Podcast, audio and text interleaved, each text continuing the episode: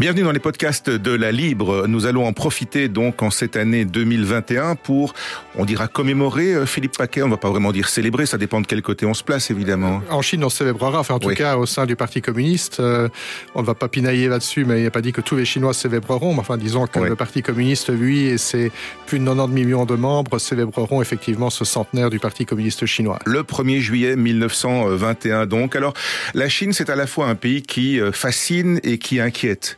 Euh, depuis toujours comme ça? Fasciné, oui. C'est intéressant de sauver cette question parce qu'on a l'impression qu'on a découvert euh, la Chine, enfin l'intérêt en tout cas économique par exemple de la Chine on pourrait penser qu'il remonte, qu'il est récent, qu'il remonte peut-être aux années 80, au début de la politique d'ouverture euh, de ce pays à l'Occident.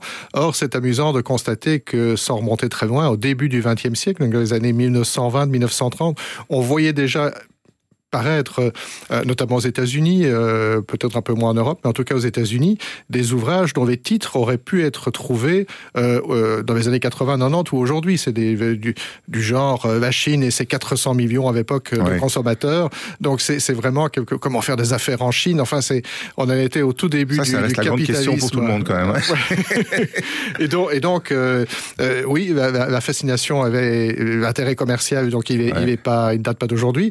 La fascination évidemment intellectuelle, culturelle, etc. Elle est encore beaucoup plus ancienne. Oui, pour cette culture euh, plus que millénaire. Plus hein. que millénaire, euh, ce sont évidemment les, euh, les missionnaires, les jésuites notamment, et d'autres congrégations missionnaires qui ont qui ont tenté d'évangéliser la Chine il y a quelques 500 ans de cela et qui ont rapporté en Europe leur les témoignages, les premières images, euh, parfois un peu euh, caricaturales ou un peu un peu déformées de la Chine, mais ça a suscité un intérêt euh, qui ne va jamais se démentir euh, jusqu'à nos jours, une fascination par, particulièrement forte, par exemple, au XVIIIe siècle. des écrivains comme Voltaire, Montesquieu, etc., vont être fascinés par le modèle chinois parce qu'ils ont connaissent ou croient en connaître. Donc le modèle chinois de l'époque, évidemment. De l'époque, la Chine impériale. Et donc, qui, est évidemment magnifié, euh, déformé euh, euh, en Occident et notamment en Europe. Et donc, on a une image très, euh, très partielle, voire partielle de la Chine à l'époque. Mais la fascination est là. Elle se retrouvera aussi euh, dans les, la décoration, l'architecture, ce qu'on appellera les chinoiseries, sans, sans péjorativité aucune. ce sont ce, ce, ce goût que qu'auront des Européens en France, en Allemagne, en Grande-Bretagne, un peu partout, pour une décoration vaguement chinoise, enfin, qui rappelle ou qui évoque la Chine telle qu'on la percevait à l'époque. Ouais. Alors, vous avez euh, un lien particulier avec la Chine et une connaissance euh, de base, je dirais, parce que euh, de base dans le sens où vous avez mis les, les pieds littéralement dans le dans le monde chinois parce que vous y avez étudié. Moi, j'ai étudié effectivement au début des années 80. C'était une aventure. Encore à l'époque, c'était presque un voyage sur la Lune, parce que la Chine était un pays fermé. On sortait à peine du maoïsme. Mao est mort en 1976, fin 76.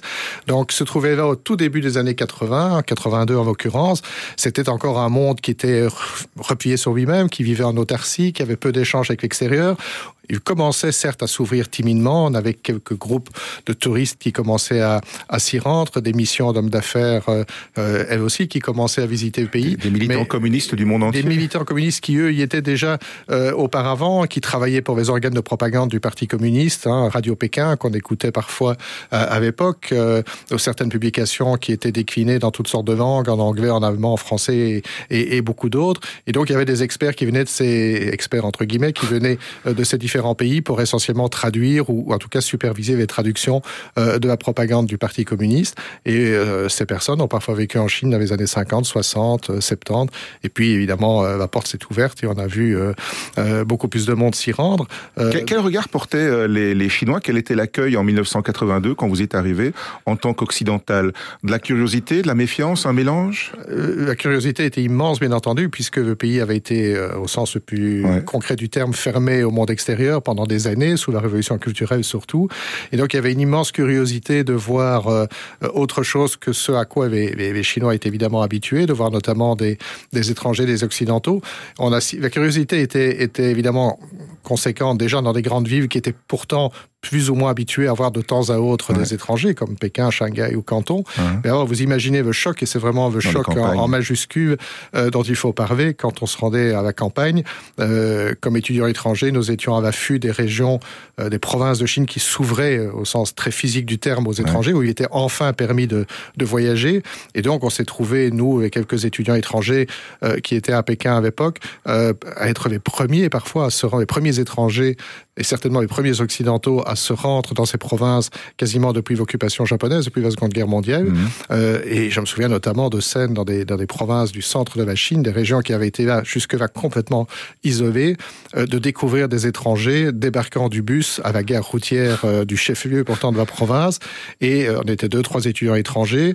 et c'est une foule peu à peu se constituait autour de nous, nous suivait partout dans les rues. C'est Tintin, Lotus Bleu. C'est la, fameuse scène des Dupont et Dupont qui essaient de passer inaperçus déguisés en mandarin. nous n'étions pas déguisés en mandarin, mais nous suscitions le même intérêt et nous avions réellement derrière nous des centaines, voire des milliers peut-être de Chinois qui finissaient par s'agglomérer euh, dans un espèce de cortège qui, qui nous suivait partout, puis qui, se, qui faisait un gigantesque hémicycle euh, ou demi-cercle euh, autour de nous quand on s'arrêtait. C'était, c'était hallucinant. Donc il y avait cette curiosité euh, évidente et puis aussi cette, mais une, une, une, curiosité qui n'était jamais hostile et qui n'était jamais menaçante, mmh. qui était simplement un besoin de, de voir, d'en croire ses yeux, en s'approchant de plus en plus. Et puis, comme nous étudiants chinois, nous pouvions évidemment communiquer avec eux, et donc on pouvait euh, s'exprimer et échanger des, quelques mots, quelques phrases, et euh, le dialogue se nouait. Il y avait une extraordinaire hospitalité, une extraordinaire gentillesse qui existe toujours d'ailleurs aujourd'hui, et ça créait évidemment des situations extraordinaires, enfin qu'on ne peut pas oublier. C'est très très loin évidemment de la Chine qu'on peut visiter aujourd'hui. c'est pas la Chine high tech qu'on voit aujourd'hui, euh, c'est la Chine on mettait, paysanne quoi. On mettait une journée pour faire 200 km. là aujourd'hui, il y a des autoroutes qui, comme chez nous, vous permettent de faire ça en deux heures. Quoi. ça, ça, a bien changé. On va parler de ça dans, dans, dans ce podcast avec vous, euh, Philippe Paquet, euh, parce que l'histoire euh, du Parti communiste chinois, dont, dont on commémore euh, le centième anniversaire le 1er juillet 2021, euh, le, le, le, centenaire, donc, c'est jalonné d'intrigues, de coups bas, de morts. Enfin, je veux dire, les, les, purges sont quand même assez nombreuses. Donc peut-être qu'on va commencer peut-être par la, la, la genèse, mhm. avant qu'on en arrive à tout ça, la, la naissance de ce Parti communiste.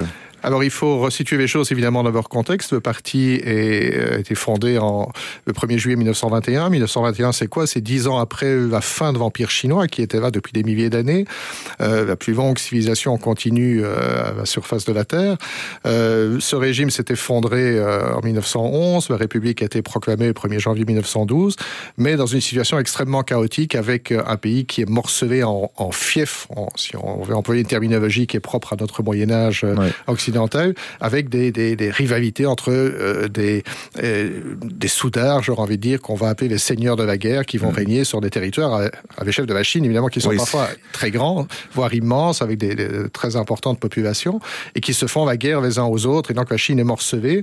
Euh, cette situation va entraîner évidemment une paupérisation encore plus grande du pays, des, des injustices sociales, etc.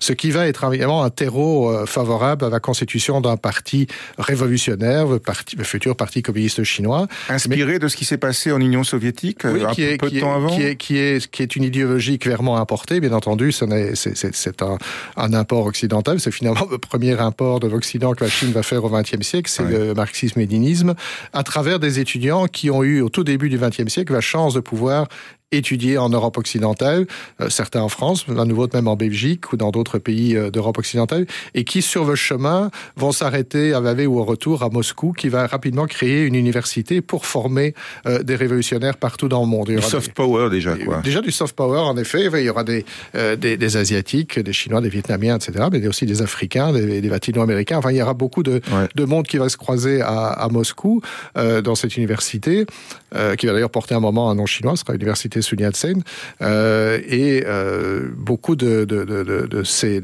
jeunes qui sont ont dans, les, dans leur vingtaine d'années euh, vont retourner en Chine ensuite et lancer ce mouvement révolutionnaire communiste d'inspiration soviétique. Donc c'est embryonnaire quoi au départ. Au départ, c'est au, au, départ c'est minuscule. C'est euh, lors du congrès fondateur du parti, donc ce premier congrès de juillet 1921. En, au total, il y a 70 membres. On a recensé 70 membres euh, fondateurs, donc 70 membres initiaux du parti communiste.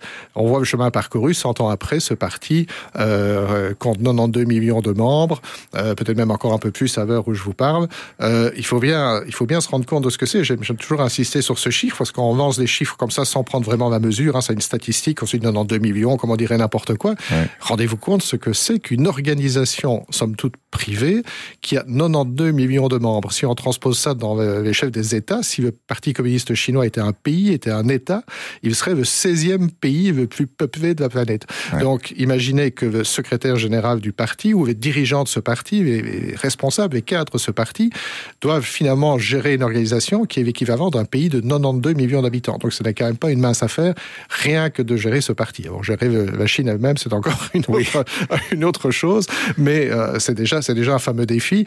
Et donc on peut comprendre, euh, et là je ne suis pas en train de faire l'apologie du Parti communiste, euh, loin de là, mais il faut comprendre évidemment les difficultés qu'il peut déjà y avoir à faire tourner une machine comme celle du Parti communiste chinois. Donc on, peut, on peut comprendre d'éventuels ratés, d'éventuels problèmes qui peuvent surgir à, à, une époque ou à une autre, mais donc c'est quand même une organisation euh, exceptionnelle. Ce qu'il faut peut-être dire aussi, c'est que il n'en a pas toujours été ainsi et que ce parti a évolué. On anticipe peut-être euh, très rapidement sur l'histoire du parti, mais on est parti euh, c'est le cas de le dire, d'une formation politique qui, euh, au départ, était une organisation d'élite, d'avant-garde révolutionnaire. Des intellectuels, finalement. Oui, des intellectuels, mais pas seulement, aussi des... Oui, au départ, c'est les gens qui ont constitué le parti, étaient évidemment des gens qui qui avait un bagage intellectuel, qui avait accès aux, idéologies étrangères, à la littérature, etc.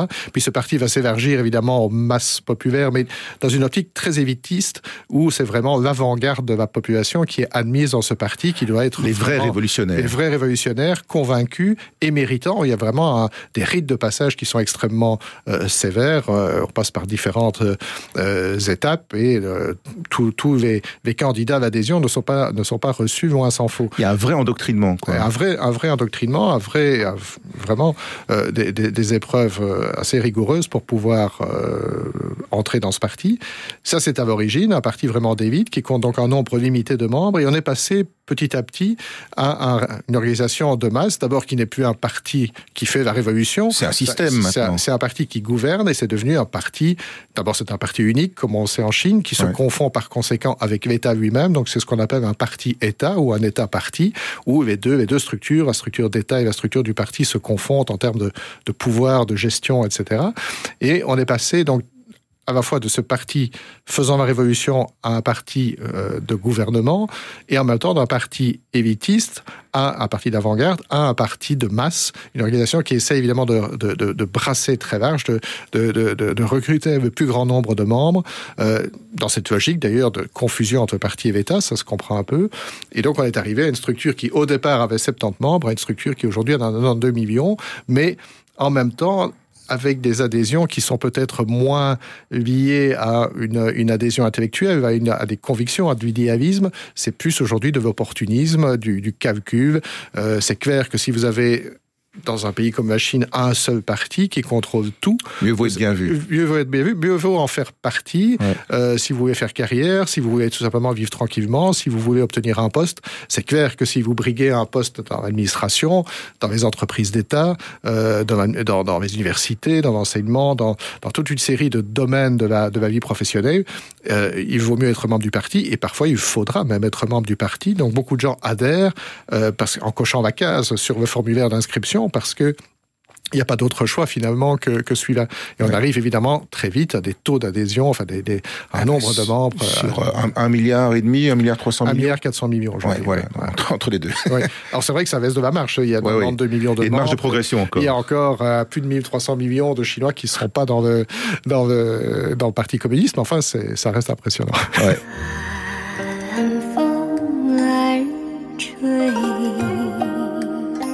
Ouais.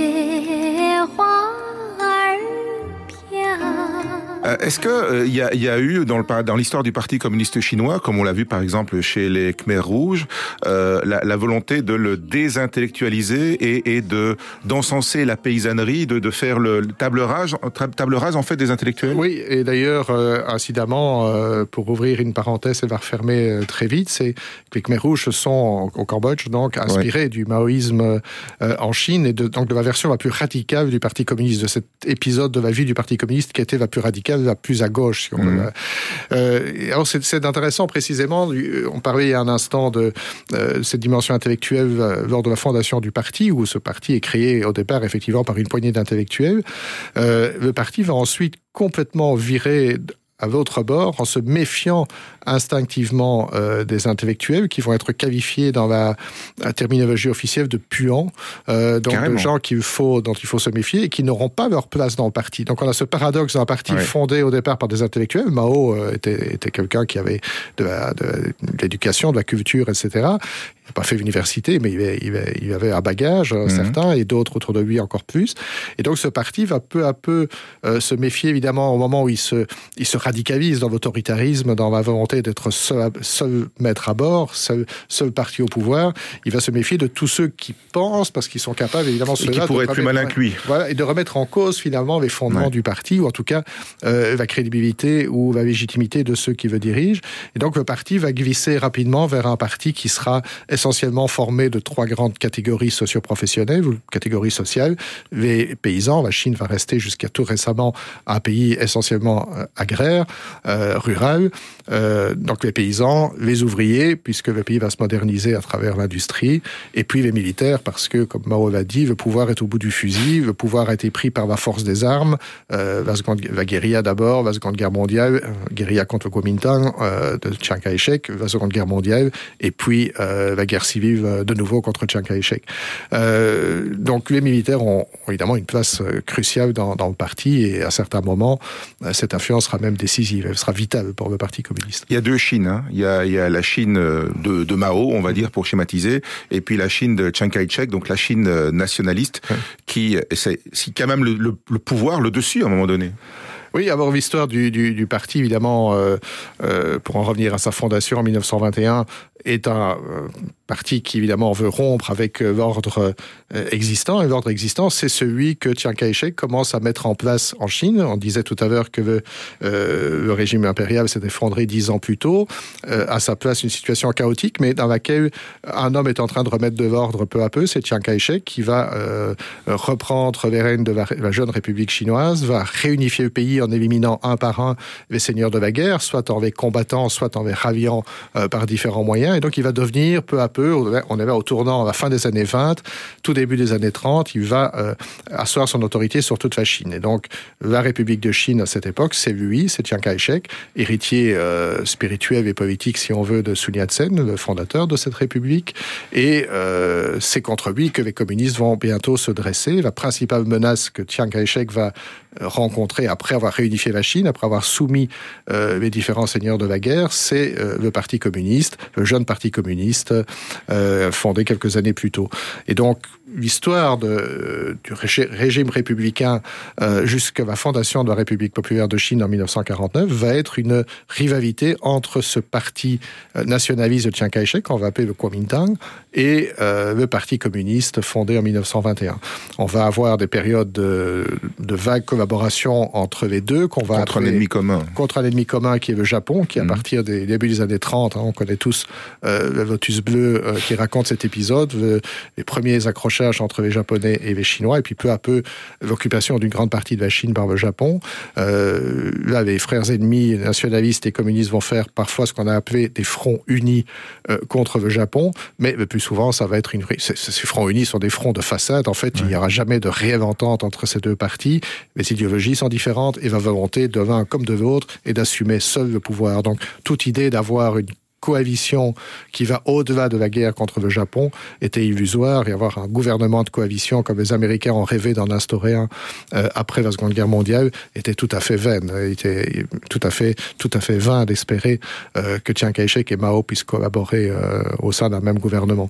Donc ce qu'on va, ce à quoi on va assister après la Seconde Guerre mondiale, c'est à une guerre civile en bonne et due forme cette fois entre d'une part les nationalistes de Chiang Kai-shek qui continuent à ce moment-là d'incarner euh, la République de Chine et euh, les forces communistes de Mao qui vont, grâce à l'aide soviétique, prendre de plus en plus d'assurance, grâce aussi à des généraux brillants. On pense à Vin Biao, à Zhu enfin il y en avait quelques-uns, à la tête de l'armée communiste, à l'armée rouge chinoise. Et donc de 1945 à 1949, les affrontements vont se succéder. Une guerre en bonne et due forme va se dérouler qui aboutira à la victoire des communistes et à l'éviction de Chiang Kai-shek qui va être chassé sur l'île de Taïwan. Taïwan, qu'on appelait Formose à l'époque en Occident, c'est le dernier bastion sur lequel euh, Chiang Kai-shek va se retrouver. On est là fin 49, tout début 1950. À ce moment-là, plus personne ne parie j'aurais envie de dire un copec, ce le cas de dire, vu l'influence soviétique du côté communiste, euh, sur les chances de survie du régime nationaliste de Chiang Kai-shek. On s'attend à ce que les forces communistes poussent leur effort jusqu'au bout, réunifient toute la Chine sur leur autorité en, en envahissant Taïwan. Il reste un village gaulois. Euh, c'était le village gaulois d'une certaine façon. Et euh, ce qui va sauver Chiang Kai-shek, parce que plus personne de Paris sur lui, même vie américain, qui était le principal protecteur de ce régime pendant les années de guerre, c'est complètement a, perdu ses dernières illusions sur ce régime. Euh, Harry Truman, qui a succédé à, Roosevelt, euh, euh, ne, veut plus entendre parler de ce régime. Des millions et des milliards que les États-Unis ont déversés dans dans ce régime qui était notoirement corrompu. Et donc, en principe, ce régime n'aurait pas pu survivre très longtemps s'il n'y avait eu un événement exceptionnel qui s'était déclaré en, en, début des années 50, en juin 1950. C'est la guerre de Corée. Et le spectre de voir le communisme se répandre à travers tout l'Extrême-Orient, et notamment dans ces pays que les Américains euh, considéraient comme des protectorats après la guerre, le Japon, euh, la Corée du Sud, euh, les Philippines, enfin tout, tout l'Extrême-Orient et le Sud-Est asiatique. Et c'est cette guerre de Corée qui va complètement faire basculer la perception géostratégique euh, des Américains en l'occurrence et de l'Occident derrière eux. Et euh, les Américains vont venir au secours de Chiang Kai-shek et euh, c'est pour ça qu'on a aujourd'hui euh, survivance de cette époque, autant d'années après, l'existence de deux Chines. Euh, l'expression évidemment que, que les Chinois, ne, les communistes chinois ne peuvent pas accepter, puisque pour eux il n'y a qu'une Chine, Taïwan doit un jour ou Et elle doit encore être libérée de. Elle doit encore être libérée et réunifiée. Mais jusqu'à jusqu'à aujourd'hui, en tout cas, on a effectivement toujours une survivance de cette époque, de cette rivalité entre communistes et nationalistes. Qui, elle, s'est démocratisée. Taïwan s'est démocratisé, c'est euh, un phénomène d'ailleurs euh, extraordinairement intéressant à observer, c'est l'évolution de cette société taïwanaise qui était au départ aussi une dictature, moins sanguinaire que celle de Mao, beaucoup moins cruelle, euh, beaucoup moins dévastatrice, mais enfin c'était aussi un régime de parti unique, c'était le Kuomintang de Chiang Kai-shek et de ses héritiers, qui s'est maintenu jusqu'en 87, donc c'est relativement récent. Depuis 87-88, on a assisté à une rapide démocratisation du régime avec des élections tout à fait comparable aux nôtres, avec plusieurs partis, euh, une transparence totale, une presse libre, euh, un niveau d'éducation de la population très élevé, qui a fait de cette démocratie véritablement un exemple, euh, un exemple d'alternance aussi entre deux grands partis, un peu à l'américaine, euh, jusqu'à aujourd'hui, avec un chef d'État, un parlement, etc., qui sont élus au suffrage universel. Donc c'est évidemment un pied de nez assez, assez retentissant qui est fait à la Chine de votre côté du, du détroit. Ouais, et les Chinois qui espèrent faire la même opération qu'avec Hong Kong, quelque part, finalement. Hein. La menace s'est faite plus pressante parce que euh, pendant des années, on a vécu dans un statu quo qu'on pouvait penser durable, euh, sous l'autorité du nouveau nouvel homme fort de la Chine, du nouveau secrétaire général du parti, Xi Jinping. On a affaire à une affirmation de plus en plus prononcée d'un nationalisme chinois, euh, d'une attitude qui est sans concession à l'égard de toute forme d'opposition au, au, Parti communiste et à la République populaire de Chine derrière lui. Et donc, le statut de Taïwan, quand on voit ce qui se passe évidemment à ce qui s'est passé à Hong Kong, euh, et puis euh, même si c'est pas tout à fait comparable à la situation au Xinjiang ou au Tibet, euh, on voit que ce régime n'a vraiment pas envie de lâcher quoi que ce soit, de, de, tolérer des libertés sous une forme ou une autre à, qui que ce soit à l'intérieur de, des frontières de la République populaire de Chine. Et donc, on peut craindre que le sort de Taïwan euh, ne soit à un moment ou à un autre euh, mis dans la balance et éventuellement réglé par la force. Euh, alors évidemment, Taïwan, c'est pas Hong Kong, c'est un statut très différent, une histoire très différente et aussi des, des, capacités, notamment militaires, qui évidemment sans commune mesure. Donc Taïwan a, a les moyens de résister, mais euh, la disproportion est phénoménale entre un pays de 10 millions de kilomètres carrés, une île qui, fait, qui est à peine plus grande que la Belgique, euh, 1 milliard 400 millions d'habitants d'un côté, 24 millions de l'autre. Euh, et, donc voilà, le rapport de force, il est clairement dit dans ces chiffres-là, même si euh, Taïwan est suréquipé militairement, elle est équipée par les États-Unis, elle a un accord de défense avec les États-Unis. Euh, Joe Biden a téléphoné d'ailleurs à Taïwan, oui. aux grandes dames des, des Chinois. Oui, et, et, donc voilà, Taïwan n'est pas, n'est pas livrée elle-même, elle n'est pas seule, mais enfin, euh, est-ce que, qui, qui, est prêt à mourir pour Taïwan? Quand je dis mourir, mourir économiquement ouais. euh, d'abord, parce qu'évidemment, un soutien à Taïwan dans un moment de crise comme celui-là, un cas de, pardon, de conflit armé entre Pékin et Taipei, euh, qui obligerait des, des, puissances occidentales à prendre parti, euh, la puissance qui prendra parti Taïwan s'exposera à des représailles économiques massives et euh, qui, qui, qui aura envie de ça, je veux dire, euh, en Europe ou, ou en Amérique.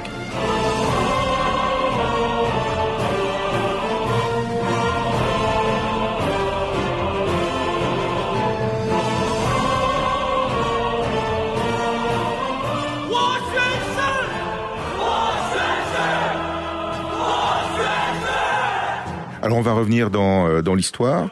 Euh, on a déjà parlé de la, la longue marche, hein, la, la, la, grande marche, mais il y a la révolution culturelle aussi. Ce sont deux événements. Oui. Parfois, quand on ne connaît pas, on a tendance à penser que c'est la même chose. Ce sont deux événements séparés par plusieurs décennies d'ailleurs. Oui, alors c'est important de, re, de, resituer les choses dans leur, dans leur contexte très rapidement. Donc, le, en 1949, le 1er octobre, la République populaire de Chine est euh, fondée. Donc, la Chine communiste, le régime communiste est né. Le Parti communiste est donc devenu un parti de pouvoir il sort d'une longue, longue période d'affrontements, de guerre, de privation, etc. Donc, la, la volonté d'aller vite de créer un, un, régime nouveau, une Chine nouvelle, d'où cette expression qui va évidemment être très populaire en Chine. Ah, C'était le l'agence de presse, non? Et c'est donc le nom que va porter toute une série d'institutions, notamment les agences de presse et, et, et d'autres. Vraiment, vraiment, le label Chine nouvelle va être collé ouais. évidemment sur à peu près tout ce qui va être fait à partir de 1949. Il y a une volonté d'aller vite, de transformer la Chine euh, euh, avec, je pense, beaucoup de sincérité et d'idéalisme au départ. De, la marche de, en avant. La marche en avant pour, euh, évidemment, combler les inégalités sociales, remettre un peu le pays sur les rails après euh, des années et des années de, de guerre.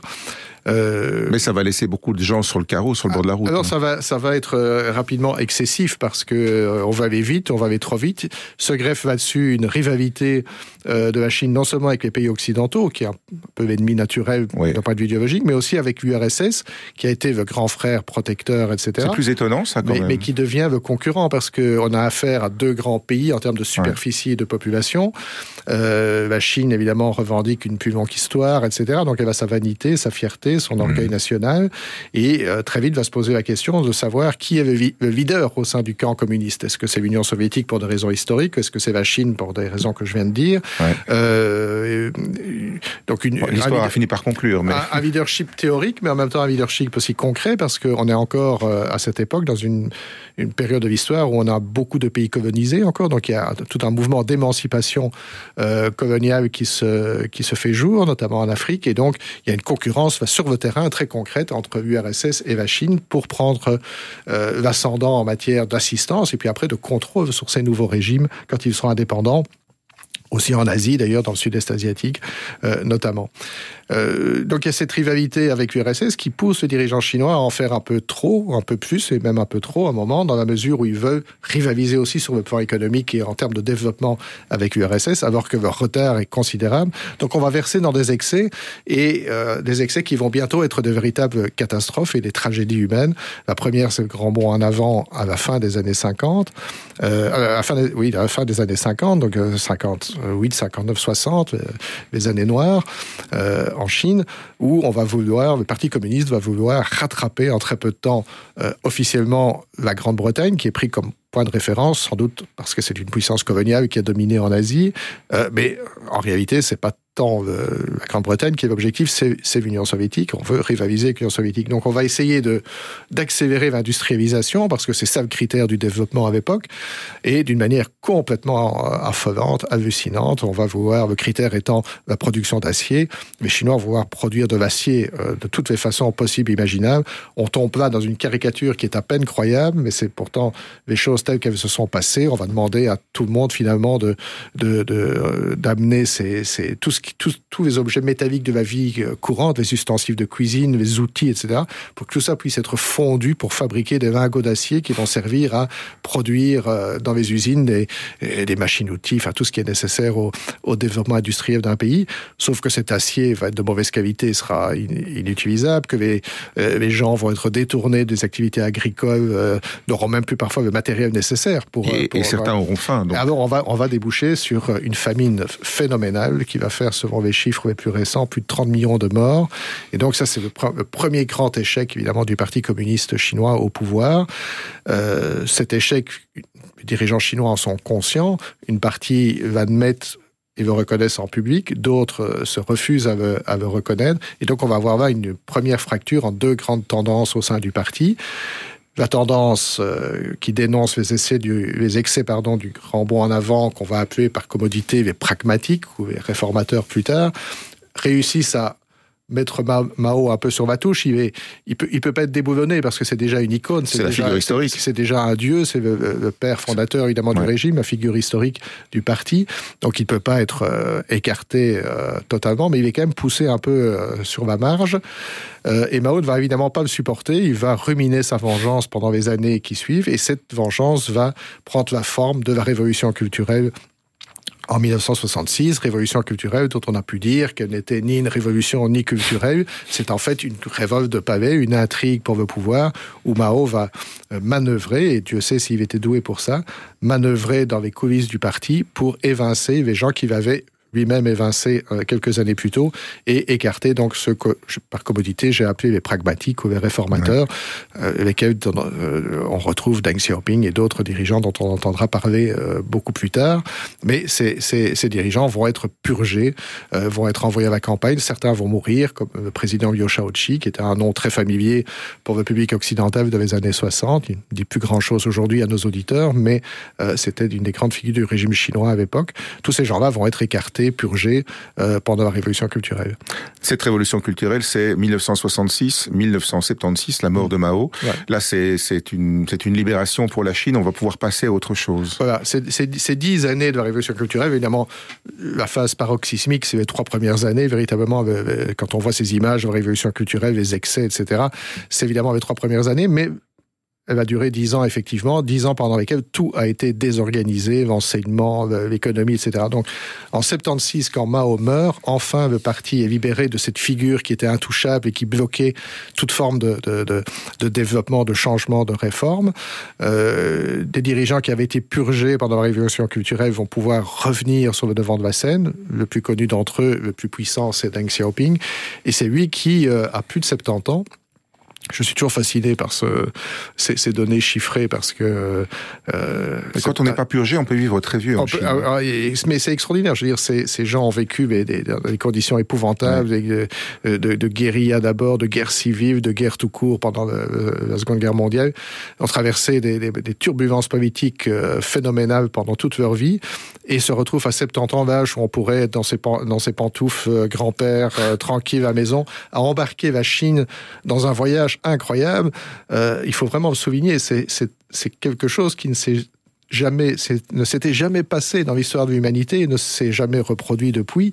Imaginez à un moment que dans un pays de un milliard d'habitants à l'époque, plus ou moins, peut-être même un peu plus. Qui est encore euh, considéré comme un pays du tiers-monde. Qui est un hein. pays du tiers-monde où beaucoup de gens n'ont pas reçu vraiment beaucoup d'éducation, même si euh, grâce au communisme, il faut reconnaître, la plupart avaient été alphabétisés, savaient mmh. lire et écrire, euh, mais n'avaient pas été bien au-delà vivait dans un pays immense, euh, coupé un peu de tout, et les gens euh, dans les grandes villes étaient plus ou moins au courant de ce qui se passait à l'étranger, mais dans les campagnes, euh, les gens ne savent à peu près rien sur rien. Beaucoup des Chinois pouvaient encore penser dans les années 70 que l'empereur était toujours là en Chine, tellement il y avait des, informations qui ne, qui ne, qui ne circulaient pas, nécessairement. Donc, dans ce contexte-là de, de pays immenses, avec des inégalités phénoménales dans tous les domaines euh, de, développement économique, de développement intellectuel, d'éducation, etc. Une poignée de révolutionnaires qui ont, pour certains, effectivement passé quelques années de leur jeunesse en Occident, mais qui n'ont pas, ils n'ont pas fait les écoles de commerce, ils n'ont pas été à Solvay ou à Harvard ou ailleurs, ils vont commencer à échafauder un plan pour transformer radicalement la Chine. On parle pas de réformette, on parle de faire basculer la Chine d'un modèle dans un autre, de l'économie euh, qu'on appelle planifiée, l'économie de type soviétique, où tout est tout est contrôlé par l'État, où rien n'est rationnel et réel. On détermine le prix euh, du bœuf de riz ou euh, de, de, de l'huile d'olive ou de je ne sais quoi euh, en fonction de, de critères arbitraires. C'est pas la loi de, de l'offre et de la demande. Des décisions politiques. Ça, ça, ne reflète pas le coût réel de production. Ouais. Donc tout, tout est artificiel. On va passer de ce modèle-là extrêmement dans un carcan extrêmement lourd où tout est planifié, programmé et encore une fois d'une manière irrationnelle, voire irréelle, dans un système comme le nôtre d'économie de marché avec tout ce que ça suppose. Et tout cela en plus dans un temps relativement court. On ne parle pas de réformes qui vont s'étaler sur 50 ans, donc ça va se faire très très vite. En tout cas, les premières étapes vont être extrêmement rapides. Et comme je le disais il y a un instant, les gens qui sont au pilotage sont des gens qui ne sont pas des idiots, c'est pas ce que je veux dire. Encore une fois, ils ont pu passer en Occident quelques années de leur vie, ils ne sont pas totalement ignorants de ce qui se fait dans le monde, mais enfin, leur expérience du monde occidental date à ce moment-là de facilement 40, 50 ou 60 ans. Ils, euh, ils vont parler d'un modèle économique qui est fondé sur la possibilité d'attirer en Chine des investissements étrangers. La Chine va devenir ce qu'on va appeler l'atelier du monde. C'est ouais. vrai qu'on va délocaliser évidemment à tour de bras pendant euh, 10 ou 20 ans, dans les années 80 et 90. Et ces gens, ces gens qui vont parler lors de leur réunion du bureau politique ou des instances dirigeantes du parti vont évoquer des, des plans, des projets, des, des, des, des formes de développement qui impliquent des investissements de, de, de milliers, millions de dollars, alors qu'ils n'ont jamais eu en main un billet d'un dollar. Enfin, je veux dire, on est dans un degré d'abstraction qui est, qui est phénoménal, et on va malgré tout lancer, euh, au nom de ces abstractions, un programme de réforme qui, encore une fois, touche, va toucher plus d'un milliard d'habitants euh, en, l'espace de quelques années. Et ce, ce, ce bouleversement, ce basculement, et encore une fois, il faut essayer d'imaginer ce que ça veut dire pour le chinois moyen dans la rue, le citadin qui a, qui a un certain degré d'instruction, mais encore plus encore le paysan dans sa campagne reculée, euh, va passer d'un modèle de société à un autre qui est complètement différent. Et on va lui dire que ce, cette, cette, nouvelle révolution, ce changement radical, c'est en fait la continuité. Enfin, c'est le, le, même parti communiste qui est au pouvoir, qui, a, qui hier officiellement c'est toujours communiste. Mais voilà, le, le, parti qui vous disait blanc, mais plus blanc que ça, tu meurs, passe au noir, le plus noir, euh, du, en l'espace de quelques années. En disant que c'est toujours blanc. Et c'est toujours, et c'est toujours, c'est toujours au nom de la même idéologie, ouais. de la même légitimité. Euh, enfin, tout, tout, tout va bien. C'est extraordinaire.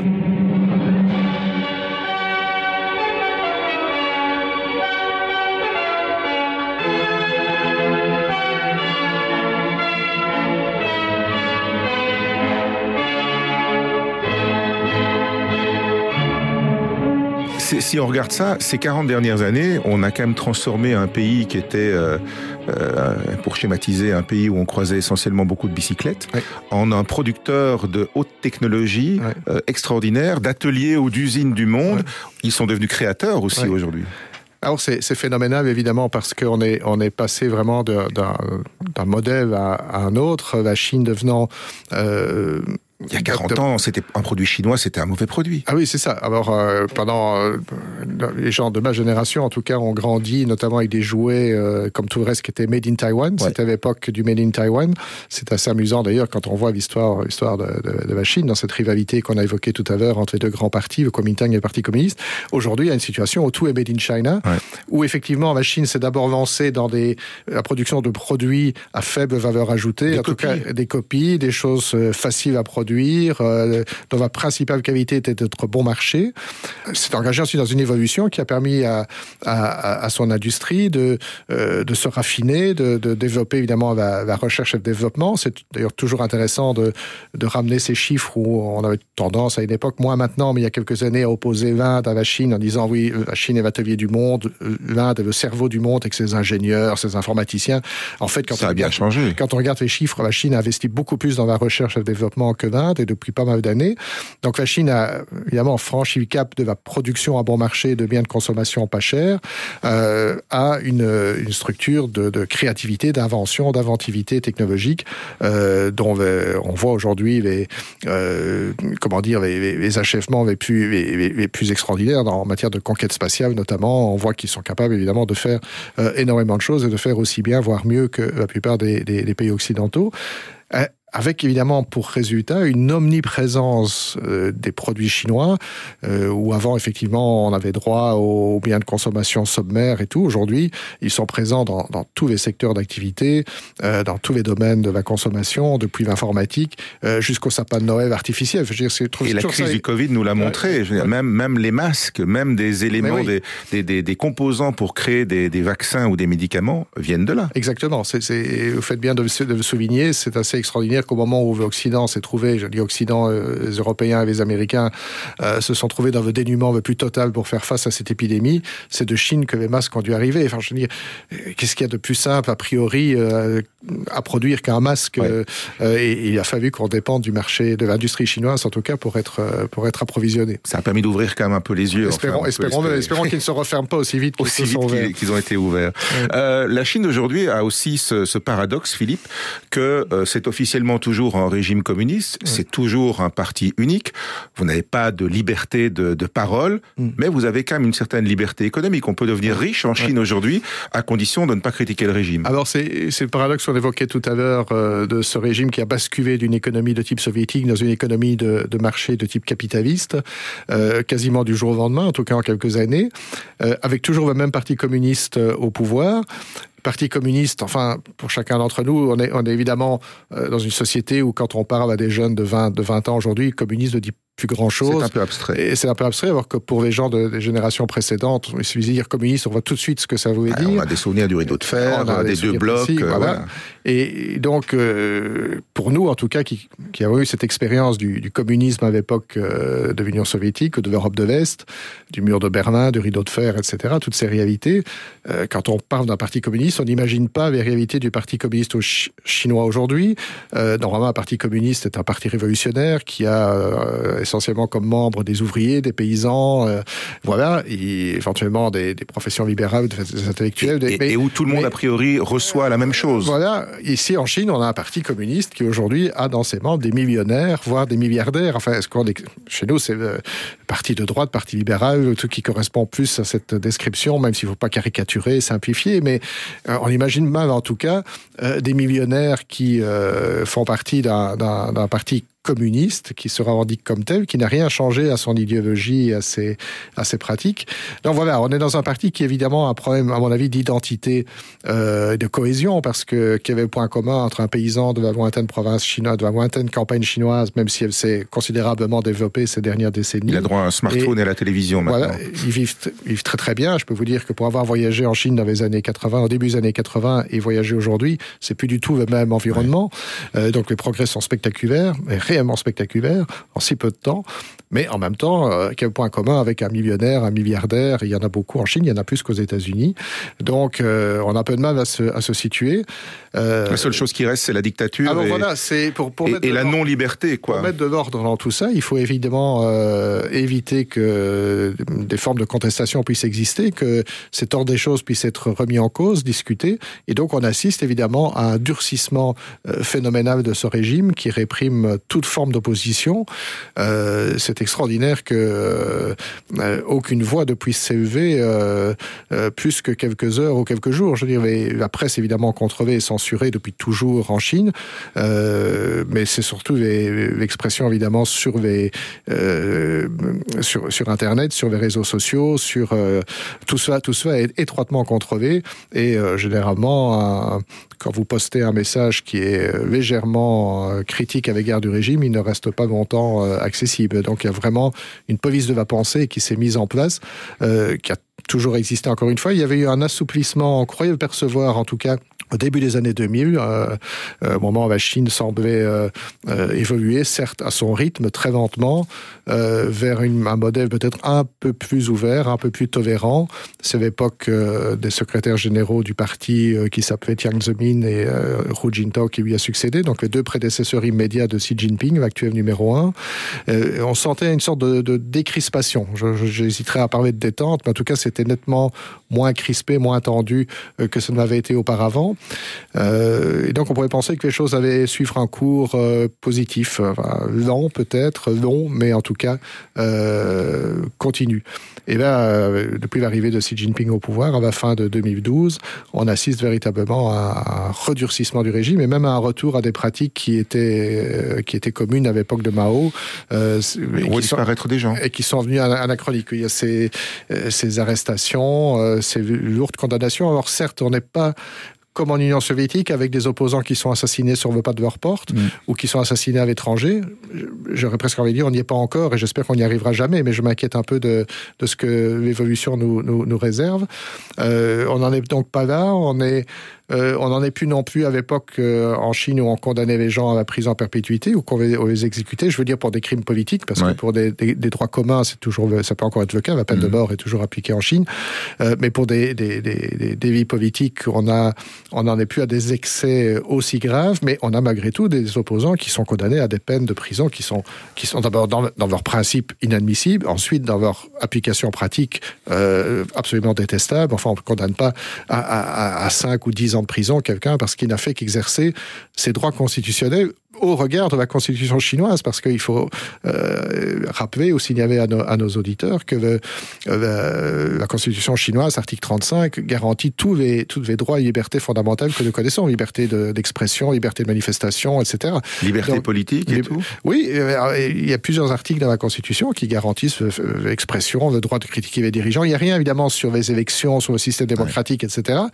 Euh, le Parti communiste n'est pas davantage mentionné, dans le, sauf erreur de ma part, dans la, dans la constitution euh, donc il n'y a rien de tout cela, mais il n'y a rien, ça veut dire que ce n'est pas non plus interdit. Il n'y a rien qui est interdit expressément de créer un parti ou de ou, d'autres une organisation. Mais ça ne va pas durer longtemps dans l'état actuel des mais, choses. Mais euh, en tout cas, cette possibilité est totalement exclue. Et euh, anecdotiquement, accessoirement, euh, euh, signalons aussi que le droit de grève n'est pas reconnu en Chine.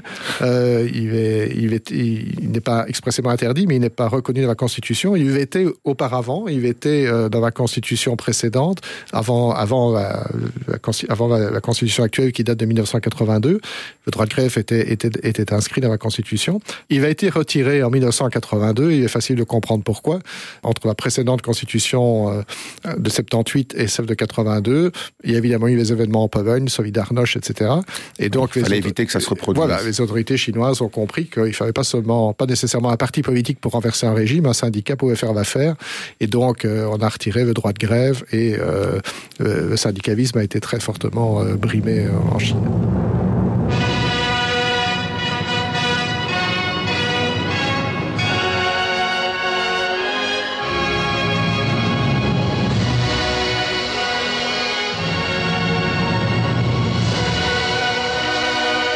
Pour conclure, euh, on a parlé des, des milliardaires. C'est pas ça un petit peu la, la, la faille du Parti communiste chinois aujourd'hui C'est c'est euh, la perte de son âme?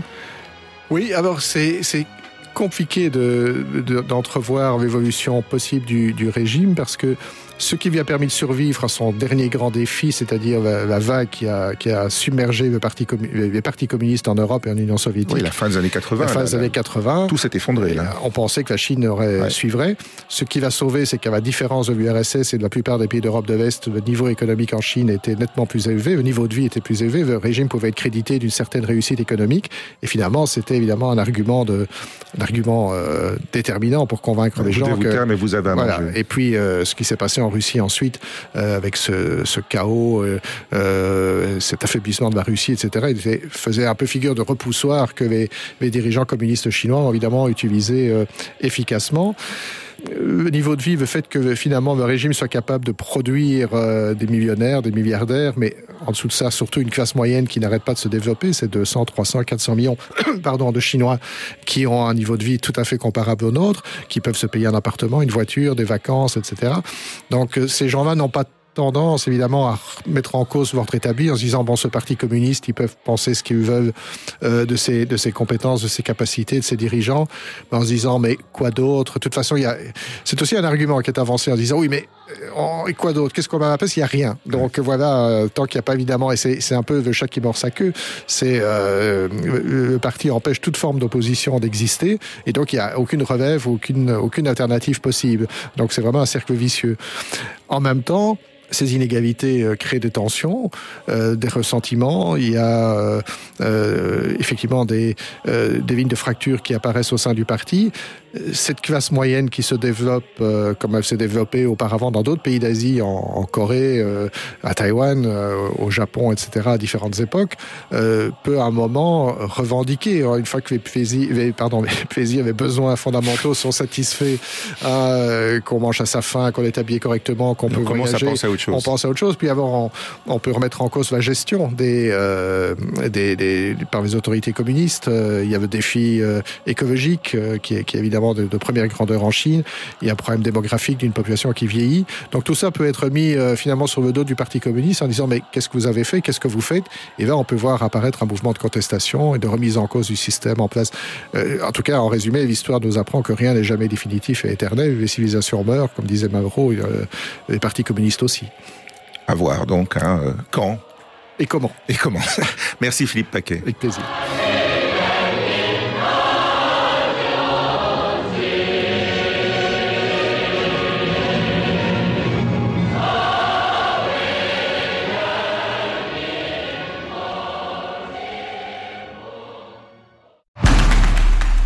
La Libre Podcast, c'est plusieurs centaines de podcasts à découvrir. Pour tous les écouter, rendez-vous sur lalibre.be.